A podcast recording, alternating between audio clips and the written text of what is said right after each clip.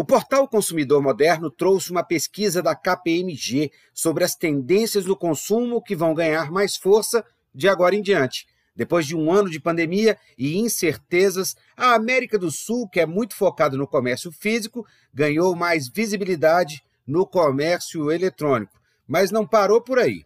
Esse novo canal trouxe o consumidor para o centro de tudo, e com isso, novas características serão importantes para que o varejo funcione de forma equilibrada. Aqueles que quiserem se destacar nesse novo cenário terão que criar diferenciais. Quatro tendências ficaram evidentes na pesquisa da KPMG.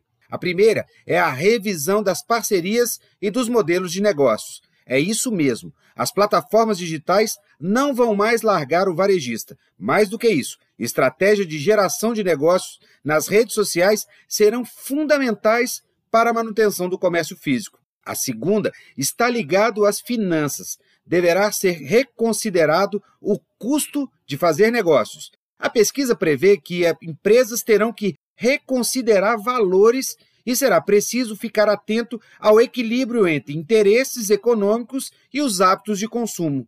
A terceira tendência percebida está ligada ao propósito como estratégia. O novo consumidor quer conhecer o propósito da empresa e vão ficar atentos ao comportamento dos varejistas.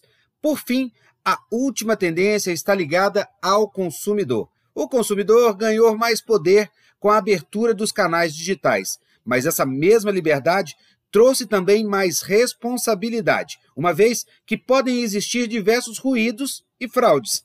Interagir com eles nas redes sociais e conhecer seus hábitos não é mais uma estratégia, e sim uma necessidade.